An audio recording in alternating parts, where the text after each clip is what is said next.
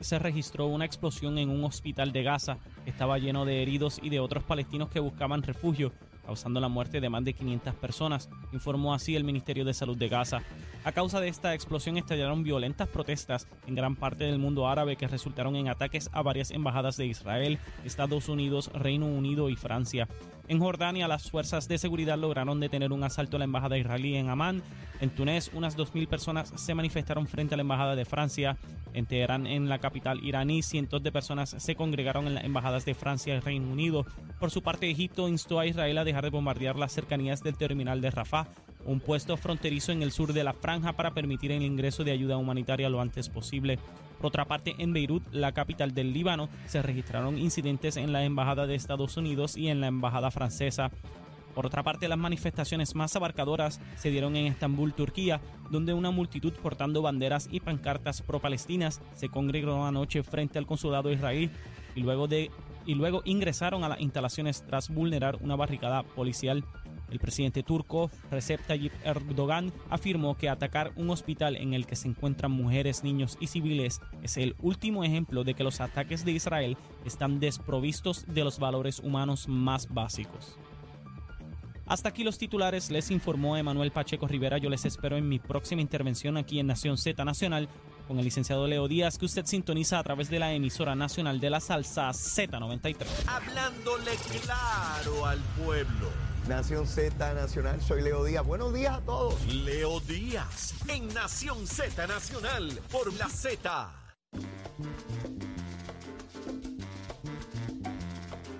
Y de regreso aquí a Nación Z, mis amigos, a través de Z93, la emisora nacional de la salsa, la aplicación La Música, y nuestra página de Facebook de Nación Z. Estamos con Gabriel Rodríguez Aguiló, representante, hoy por distrito, mañana por acumulación. Gabriel, ¿qué almorzamos? Bueno, vamos con unas costillitas. Ah, Porque es que tienen que tener, sí, sí. de- eso, ah, de- ¿verdad? Ya, ya, ya te fuiste barbecue. violento. No, no, pero vamos a ir suave. Dale. Estos son los preparativos para el 28. Estos son unas costillitas. Una cosa De las que, de las que cuando tú, mira, jala ese hueso, se queda ahí Oye. la carne. Zulma hace unas espectaculares y ¿sabe quién hace otras espectaculares? Jorge Suárez. Sí. ¡Oh! Bueno, pero que se pongan blanco. Un bolsito, un bolsito, un bolsito. que Dame una costillita. Eh, Con un mofongo. Tiene que ser Ah, ¿con mofongo. mofongo? No, tiene que ser con mofongo. Ah, muy bien, muy Porque bien. es que no puede ser. Costillita, mofongo. No, no, no voy a ponerle ensalada una No, costilla. bueno, ya, Por favor. pues, tú eres capaz de No, no, una, no, no. una hierba de esa ahí no, al lado. no, ya, ve, eso, sencillo. ahí, Ok. muchacho. Costillas y mofongo. Costilla y mofongo, ahí ¿Y? está. ¿Y? Y, y el mofongo es durito, eso para bajarlo no es sencillo. Así que, ¿cómo vamos, chero? Ahí está. Ahí está. Ahí está. Eso, mire, eso. Hablando y recalcando lo que dijiste lo de Dale. lo del profe, Ajá. él hace, lo hace con whisky, las costillas. Ah, Eh, Jorge Suárez. Jorge Suárez sí. es un doctor en, esa, en ese asunto. Bueno, pues que Y traiga. tiene distintos asadores. Es un maestro, de Que verdad que es traiga un. Y me bolsito. gusta hacerlo. Lo, eh, eh, me enseña los videos, porque no he probado nada. Pero me presenta los videos. La carne se ve, tú sabes. No, pues no, no. pues, Pero hasta ahora he hablado. Jorge, papá, tráete un bolsito. ¡Eh, tráete un bolsito. tráete un bolsito. No, no, no. Vamos donde lo hace. Ah, bueno. que- ahí acabadito de hacer. Ah, pues, un eh, bolsito. Hay que coger el cobachero para que, mira. Que- Ah, ah, no, eso está ¿cómo allá. que? Ah, Dispárale. bendito. Ahí está. Ahí está, para refrescarnos. De lo que vamos por la autopista. Olvídate, el, olvídate condimento. Exacto. Mira, usted, tú, ustedes dijeron algo aquí del 28 que van por Ocovi. Sí, señor. Un Tenemos un chichorreo. chichorreo y Saudi dijo que tú tienes que Ah, estar pues ahí. tú sabes que, que tengo un voluntario. Me escribió. ¿Quién? Porque me estuvo raro, no, no lo escuché. Sí. Que está, está, que si coordinan, Ah. los va a recibir con un sancocho o un arroz con longaniza, con lo que ustedes quieran. Pero en una casa, en un negocio Ese- de eso. Eso los Jiménez, Jiménez. José Eh, Jiménez. ah, en- en- en- Allá en Los Naranjos. ah, ah, bueno, pues, pues, Eh, coordino. Apúntalo, apúntalo, sí, dale. Pa- sí. pa- pa- pa- pa- ordenar Ah, ya sí. tenemos ahí. Saudi, Jorge y Eddie se inventaron. Tú sabes ese lo que tú terminas con un sancocho. No, no, mi hermano. Mire, yo. eh, eh, terminar o empezar. Estás lo dos, días sin, es do- estás comérmelo. dos días sin dormir. Sin dormir, así es. Pues mira, hasta- se lo voy a enviar a Saudi, Sí, a sí. Eddie y a, y a Jorge para que esté dentro de la programación. Yo no sé cuál es la logística, pero subiendo, bajando. La, la están montando, la están montando Ahí precisamente esta semana. Lo importante es que al mediodía del 28 vamos a estar en Oroco. Ah, pues ahí está. Bueno, ya está José comprometido ahí. ok, Ya está. ya les daremos más detalles, hay todavía unos días ahí. Eh, mira, Gabriel, estaba hablando ahorita sobre los recaudos de los candidatos y es increíble que los candidatos del Partido Popular están pelados, pero pelados. Eh, y ahora resulta, me acaba de llegar un mensaje de noticias que Wilito, el alcalde de Carolina, dice que él no va a endosar a nadie a la gobernación, ni ahora ni después. O sea, que él no va a endosar a nadie. ¿El de Carolina o el de Caguas? El de Cagua. Ah, el de Cagua. el de Cagua. Cuando tú ves eso, ¿cuáles son los indicadores? Porque los donantes del Partido Popular están ahí, no desapareciendo del 2020 para acá. ¿Por qué los donantes del Partido Popular no identifican a ningún candidato que debería tener una ventaja competitiva en cuanto a recaudo? Porque si un candidato tiene 400 mil o medio millón, eh, vamos, porque no, no lo compares con el gobernador para no ser injusto, porque el gobernador es incumbente.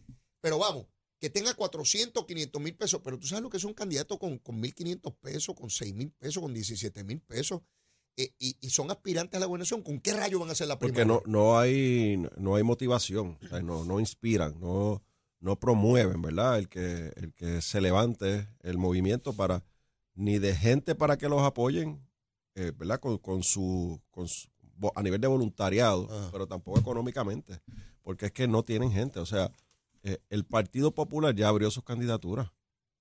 No es que están esperando que, que abra las candidaturas el en diciembre. El Partido Popular, Leo, Ah, adelantó, y siempre lo ha hecho, adelantó el, la erradicación de sus candidaturas en el partido, como lo hicimos en el PNP, ah, el 16 de octubre, o sea, hace unos días atrás. sí. ¿Cuál movimiento, qué movimiento se ha hecho por parte de todos los candidatos que se mencionan Mm. que van a la van a ir a la, a la gobernación? ¿Cuál de ellos? Ninguno. Yo no he escuchado nada, no he visto movimiento. El único que es que, que radicó fue el, creo que el alcalde de Dorado. No sé si otros han radicado. Así que no hay eh, efervescencia. Mm. De hecho, Leo, ¿cómo, cómo, y la pregunta que uno le tiene que hacer, ¿cómo, cómo un líder, ¿verdad? Entre comillas, del Partido Popular va a aspirar a la gobernación y no tiene candidatos a la alcaldía en el municipio de San Juan? Eso me lleva a Ni mí. en Bayamón, Eso me lleva a mí, perdóname, ni en Manatí, ni en Manatí. ni en Camuy. Por ahí podemos seguir. O sea, que son pueblos importantes. ¿Cómo un candidato a la gobernación del Partido Popular? Porque esa pregunta la tienen que contestar, por más que la quieran evadir, Leo, la tienen que contestar. ¿Qué usted va a hacer como candidato a la gobernación y presidente del Partido Popular con el asunto de Mayagüez? Jesús Manuel Ortiz hace una conferencia de prensa ayer, supuestamente con un gran logro de que el equipo que conformó para buscar candidatos en la zona metropolitana ya produjo el primer hallazgo importantísimo y medular. Y plantean que ah, pero Ernesto eso fue Cabrera, que. ¿A qué hora fue eso? eh, Porque yo sentí un temblor. Habrá temblado Puerto Rico con ese anuncio, me imagino yo. pues donde yo estaba no te ah, no. Ok. No, pero Ernesto Cabrera, yo no sé quién rayo es Ernesto Cabrera, hasta que minutos después activé mi unidad averiguativa y me entero que este fue el mismo que Georgie Navarro le dio una pela en el 2008. Ujú. O sea, este es un candidato reciclado, derrotado. Y lo plantean como alguien nuevo, servidor público y empresario. Y yo dice, pues, ay, ¿de dónde salió este pájaro? Pues resulta que es un derrotado que Georgie le dio una pela por distrito y ahora lo ponen en Guaynabo para que coja una pela con E- Eduardo O'Neill. Pero no solo eso. Elba Be- Beatriz Rivera fue la candidata del Partido Popular en Guaynabo, que Ujú. cogió una pela con Ángel Pérez. Pues ahora esa, reciclada y derrotada, va contra Georgie Navarro para que Georgie le dé otra pela allí. ¿Tú me estás hablando del PIB? No te estoy hablando del Partido Popular. Bueno, eso no es el PIB, que cambia de posiciones. bueno, y yo no sé si que, se va, que van de sillita a sillita. de, de la silla estas Ujú. musicales. Ajá. Mira eso, Ah, el Partido Popular. al Partido Popular. Ningún periodista le preguntó, oiga, ¿usted alguna vez ha corrido? ¿Usted alguna vez perdió? Si hubiese sido PNP, le hubiesen dicho, usted ha corrido antes, ¿verdad? Usted fue derrotado, usted es un candidato derrotado. Y le hubiesen dicho a Jesús Manuel, usted trae candidatos derrotados para ver si ganan un bastión de La Palma. Pero nadie le preguntó. Y yo lo vi ayer en, un, en, un- en uno de los, porque es un media tour, lo llevaron por ahí, lo, lo, hombre, pa- hay lo pasearon, hay lo que- pasearon. Seguro hay que presentarlo. Y le preguntaron en una, dígame que usted va a cambiar en Guaynabo. ¿Y qué dijo? Nada. O sea, no, no, no tiene nada. O sea, ni, no, ni siquiera dijo cambiar el no, no, alcalde. no, no, ¿sabes? No, no tiene nada. O sea, no, no, no. Sí, es llanito, oye, es si- llanito. oye, no. Lo que pasa, Leo, si, Llanito, si tú vas a, a un, a un evento, a una, a una candidatura en un municipio que tú sabes que es bastión del PNP, Sí, sí. pues tú tienes que llegar. Blindado. No solamente es tu nombre, Sí. es, es, yo vengo a hacer esto y voy por aquí, y voy por allá, y esto está mal, esto lo voy a mejorar. Así es. Nada. No, no pudo hacer un solo planteamiento de hacia dónde va a dirigir eh, ¿verdad? su campaña o su ya- mensaje. Pues ya tú sabes es lo que le espera. es tú sabes que le llanito. espera. ya Yo lo he escuchado ya y veo que es ya llanito. tú tú sabes que eso fue, eso fue que pasaron por una reunión y, ahí, y dijeron, alguien está dispuesto a correr aquí. Él levantó, yo, mire, yo lo hago. Fíjate, Dale, yo lo ahí hago. le doy unos puntos. Si mi partido está fastidiado y hay que buscar a alguien para que por lo menos mantenga la bandera arriba, pues eso tiene un valor en sí mismo dentro de la estructura. Pero de ganar no tiene ninguna posibilidad. Y, y volviendo al tema de la gobernación, del partido, los candidatos a la gobernación del Partido Popular, o sea, ellos todavía le quedan 17 municipios por reorganizar. Mira lo que empecé a ver Radicando candidaturas, no está reorganizado el Partido Popular. a tono con eso, Gabriel. Ayer, mientras hablaba con William Villafañez, me percato de algo. El movimiento de senadores por distrito para correr a representantes de distrito. Empezó con Gretchen Howe. De Guayaba por distrito senatorial se fue al distrito representativo. Rubén Soto, senador, lo Por Arecibo. Ah, ese yo lo conozco. se va por distrito en Dorado. Y ayer William Villafañe me dice que hay rumores de mucha insistencia de que a Ponte Dalmau, Va por el acumulación. senador, se va por acumulación. Por eso es que tiró la propuesta esta del legisla- legislador ciudadano. Ah, pues mira qué para interesante. tener, para tener sus minutitos de prensa. Tres legisladores de distrito senatorial por el Partido Popular moviéndose a representantes de distritos, de ordinario, lo corriente. Es que tú te mueves, como hizo Juan Oscar, del distrito representativo a un distrito senatorial o de un distrito representativo, como está haciendo Gabriel Rodríguez Aguiló o como hizo Leo Díaz. Por acumulación. ¿Ves? Por acumulación, porque tú te mueves de la jurisdicción más pequeña a una jurisdicción más grande O de la legislatura a un municipio, a un una alcaldía. municipio. Exacto. Pero esta, esto lo que te dice es que ellos saben que la probabilidad de perder los distritos del Partido Popular es enorme y prefieren irse a un lugar de que haya, no hay seguridad de que vayan a ganar, pero hay mayores probabilidades de que así sea. Y fíjate cómo se da en tres distritos senatoriales distintos. Claro. Eh, se da en Carolina, se da en Arecibo y se da en Guayama. Bueno, en el, en el caso de Arecibo, eh, eh, estos, 51 votos fue la diferencia entre Sí. Chayán y, y- y- y Estos- Rubén Soto. estos dos senadores eh, ganaron por circunstancias particulares eh, de varios municipios, como ocurrió en Arecibo, Arecibo. que fue determinante Sí, sí. para, para esa posición. Y también la, el asunto de la pandemia, porque hubo, hubo abstención, ¿verdad? Mucha gente no fue a votar, particularmente del PNP. Y nosotros, porque yo soy de ese distrito, bajamos cantidad de votos. No fue que el Partido Popular aumentó votos. Cuando tú miras los votos del Partido Popular de los distritos, básicamente Sí, se quedaron igual o bajaron bien poco. Pero el PNP hubo una reducción significativa, también vinculada pudo haber sido a las primarias y todas esas otras cosas, Claro, ¿verdad? claro. Porque tú sabes que las El primarias, 19 y porque las cosa. primarias fortalecen, como dicen algunos. Ah, sí, sí, fortalece muchísimo. Pregúntale a ajá. Entonces, en, en este caso de este senador que ha estado totalmente ausente del distrito, eh, nosotros pensábamos que iba a correr para una alcaldía. Tú sabes que yo escuché su voz por primera vez ahora cuando lo entrevistaban con este asunto. Yo nunca lo había escuchado. Ni lo vas a escuchar más, no participa de nada, no va a nada, siempre ha estado ausente. Eh, y la otra, la senadora igual, o sea, eh, son muy, muy- es muy poca la presencia en el distrito y están buscando cómo salvarse, Leo. Están buscando cómo salvarse. Ellos piensan, en este caso el senador de Arecibo piensa que correr para el distrito 11 es asegurar el escaño, porque lleva un tiempo en las manos del Partido Popular. Ajá. Pero yo le tengo noticias que no, no se le va a hacer tan fácil. Ese escaño va a ser del PNP. Allí tenemos eh, varios candidatos, pero particularmente hay una candidata que tenemos en ese distrito que es Elinet González, que es eh, bien trabajadora, bien enfocada y que ha logrado La primera vez que corre. la primera vez que corre. No, no es derrotada. Bueno, no, es como el de, no es como el de Guaynabo. Sí, no, yo pregunto rápido. ¿Lo han derrotado antes? No sí es como el popular de Guaynabo. Ok. Y, y- y en ese sentido, eh, le- eh, ha logrado unificar diferentes sectores, particularmente en Dorado, con su candidatura. Ah, así que eh, no se le va a hacer fácil. Creo que el cálculo matemático lo va a fallar. Y lo mismo, le- oye, le, le pasó a, a Gretchen Howe. Gretchen Howe salió corriendo del distrito porque venía acompañada de quién? Del senador que se autoproclamó rey, Ah, sí, con sí. todas esas controversias. Ese yo creo que no sobrevive la primaria. Veo los alcaldes de todo el distrito en Sí, contra de él. sí, correcto, correcto. Entonces, pues ella dice, espérate, yo tengo esta controversia, tengo este compañero de papeleta con todos estos problemas. Es un distrito que voy a tener problemas, pues sales. A la menor, mayor provocación salió corriendo para, ¿verdad? Para, para el distrito representativo. Y en el caso de Aponte Dalmau, vas a ver- lo vas a ver con este tipo de actitud. Él, él anunció ya, porque William me lo planteó como que eso es lo que se menciona allí, pero él no ha dicho No, oficialmente. oficialmente no, por- pero, pero es, es, es su inclinación. y, a, y a senador por, por a- acumulación. A senador por acumulación.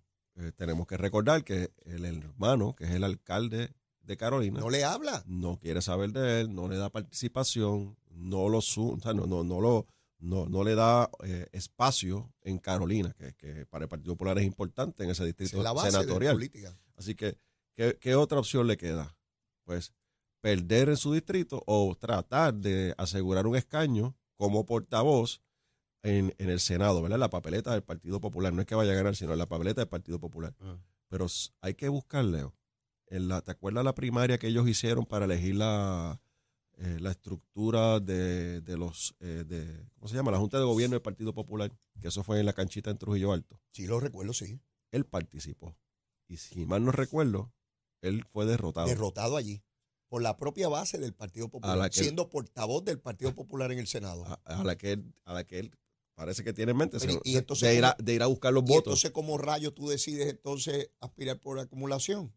Pues Si en tu propia base, donde está la crema de la crema. El que fue a Trujillo Alto, mi hermano. Ajá, pues sí. El que fue a Trujillo Alto tiene un compromiso de vida con el Partido Popular y yo lo reconozco así. En medio de toda adversidad, llegar de cualquier punto de la isla para estar allí y defender su partido, para mí eso tiene un valor inmenso.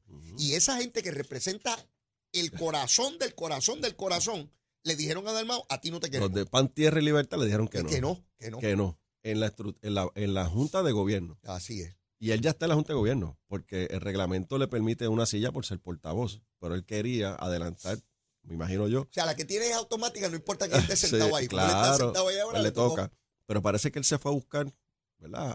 A otras tierras. A, otras tierras para decir, mira, Sí, sí, la, estoy. gen- la gente me quiere. Los- están buscando, me lo los- piden. Sí, los de la pavita me quieren. Ah. Y los rechazaron. Es que... Oye, yo no recordaba eso. Sí, pero eso es importante. La, la- eh, él dice, mira, la, la derrota es inminente en el Senado, en el distrito. Es Eso- inminente. Eso es lo que, con, con la Eh, conducta de todo, eso es lo que están es, expresando. es inminente. Así que déjame probar suerte.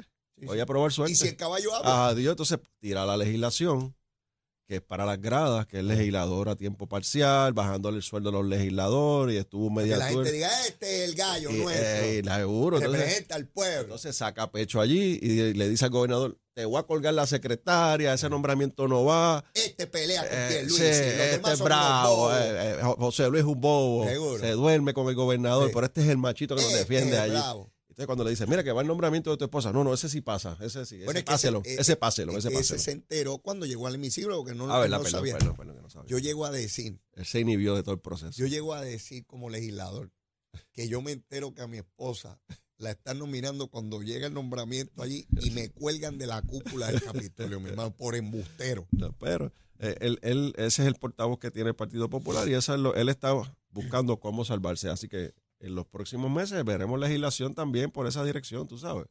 Interesantemente, eh, el gobierno dice que después de una evaluación se determinó que no se va a privatizar la administración de la Autoridad de Acueducto y Alcantarillado, que el nivel de eficiencia que ha adquirido y de mejoramiento es dramático desde el momento en que estuvo en quiebra.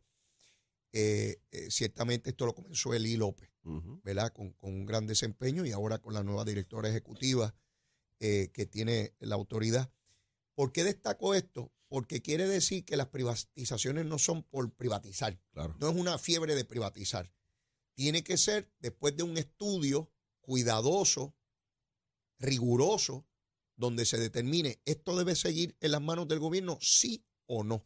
Y después de esa evaluación se determinó que Acueductos permanece en manos del gobierno, que está en los mercados, que puede tomar nuevamente prestado y que su ejecución está a la altura de lo que, de lo que queremos. De hecho, eh, vienen nuevos contadores de agua, contadores, ahora todo es inteligente, ¿verdad? Contadores de agua Hay, que- hay que actualizarse, ¿verdad? Y, y con de esa forma eh, creas eficiencia en la Que agencia. lo mismo hacer Luma con los contadores, Sí. contadores Crea- inteligentes. creas eficiencia en la Claro, agencia. O sea, Claro. Eh, y en el caso de Acueductos, Leo, es una de las agencias, en este caso una corporación, que ha logrado la ejecución de miles de millones de dólares en proyectos. Y lo hemos hablado aquí, están enterrados, no los vemos, están en la montaña, no se ven. Eh, pero son proyectos importantes de agua potable y también del proce- de procesar el agua cruda, ¿verdad? Sí. Agua residual. Eh, es- la agencia, la corporación está saliendo de la quiebra, ha negociado los términos de salir de, de la quiebra, está en, buen, en un camino positivo. ¿Por qué privatizarlo? ¿Por qué, ¿Por qué jugarse esa carta? Pues no es necesario. O sea, eh, no, no, la deuda se va a pagar, la deuda se está renegociando, los proyectos están saliendo, no hay situaciones particulares. Yo tengo que decir que las veces que hemos ocupado a la agencia eh, son bien responsivos, no tan solo con nosotros porque somos de la administración, sino con todos, ¿verdad? Los funcionarios y los alcaldes y alcaldesas, aunque tengan las de Morovia haciendo ruido, eh, ciertamente eh, la autoridad de y alcantarillado Yo- yo y, la, traer- y la administración ha logrado ejecutar decenas, bueno, cientos de proyectos. Estoy por traer a. Doriel Pagán, la directora ejecutiva, para que nos dé un, un desglose. Dale media hora porque va a ser bien Sí, interesante no, no, la, la, presentación. la- la voy a, la voy a tener mucho tiempo, el que sea necesario, para que nos explique todos esos proyectos de infraestructura que son medulares para proveerle agua a miles y miles y miles de familias en todo Puerto Rico. Proyectos que, en- bueno, ya empezó el dragado de, de Carraízo también. Eh, traigo este tema porque escucho sectores, eh, particularmente de uniones y cosas, ah, es que quieren privatizarlo todo porque es para los amigos, que si los chavos. Pues mira, la autoridad de Acueductos y Alcantarillado no se va a privatizar. Y, y en el caso de, de Doriel Pagán, ¿verdad? Lo que está pasando en la corporación, el- el- la parte importante es que se, está- se están dragando las represas, se están reparando las represas, pero también se están instalando equipos de resiliencia, resiliencia que son generadores para en caso de una emergencia, no, no, que no nos pase lo anterior, que es que tuvimos que salir corriendo a buscar generadores para conectar generadores, y eso no son como las de la casa de nosotros, que tú pones No, no, un no. cablecito y dale para adelante. O sea, es, es un proceso y, y la mayoría, bueno, gran parte de todas estas estaciones críticas ya tienen generadores. Y, o sea, no, no es una plantita, son camiones, son gigantescos para poder mover todos esos equipos que son de alto consumo energético. Así que eh, eh, eh, lo vemos bien positivo, esperamos, ¿verdad?, que continúe en esa dirección y que continúen, ¿verdad?, con, con, con el entendimiento en la gerencia de la Autoridad de Agustín Alcantarillado de la importancia que tiene esta corporación para Puerto Rico. Gabriel, se nos terminó el tiempo. ¿Qué es lo que hay hoy? Tú dijiste. Las costillas a Costilla. barbecue, no se Oh. ponga a inventar. Oh. Barbecue con un mofongo. Zulma le tira una salsita un poco picantita, mi hermano. Entonces Sí, sí, sí. se sale la carne del hueso así, de Ah, agarrar el hueso. si eso no pasa, no está bien hecho. Oh, Sí, así sí, es, no así es. Gabriel, ¿será hasta la semana entrante? Dale, a ver si el 28 para, para Orocovi, ¿qué es? ¡Oh, para allá que! Para allá que. Muchas gracias. Cuídate mucho. Bueno, y antes de terminar este programa, vamos a ver cómo está el tiempo y el tránsito. Vamos con Emanuel Pacheco. Buenos días, Puerto Rico. Soy Emanuel Pacheco Rivera con el informe sobre el tránsito. A esta hora de la mañana ya ha reducido el tapón en la gran mayoría de las carreteras principales del área metropolitana. Sin embargo, la autopista José de Diego se mantiene ligeramente congestionada desde el área de Buchanan hasta la salida hacia el Expreso Las Américas en Atorrey. También la carretera número 2 en el cruce de la Virgencita y en Candelaria en Toa Baja, donde es habitual a esta hora, y más adelante entre Santa Rosa y Caparra. Además, la 165 entre Cataño y Guaynabo en la intersección con la PR22, así como algunos tramos de la 176, 177 y la 199 en Cupey y la autopista Luisa Ferré entre Montelledra y la zona del Centro Médico de Río Piedras y más al sur en Caguas. Hasta aquí el informe del tránsito, ahora pasamos al informe del tiempo. Para hoy, miércoles 18 de octubre, el Servicio Nacional de Meteorología pronostica para todo el archipiélago un día parcialmente soleado y caluroso, con lluvias en el área metropolitana, el interior, el norte, el sur y el oeste en horas de la tarde. Los vientos permanecen generalmente del este-sureste de 6 a 12 millas por hora, con algunas ráfagas de sobre 20 millas por hora, mientras que las temperaturas máximas estarán en los altos 80 grados en las zonas montañosas y los medios a altos 90 grados en las zonas urbanas y costeras, con los índices de calor superando los 100 grados en toda la región, excepto el interior. Hasta aquí el tiempo les informó Emanuel Pacheco Rivera. Yo les espero mañana en otra edición de Nación Z y Nación Z Nacional que usted sintoniza a través de la emisora nacional de la salsa Z93.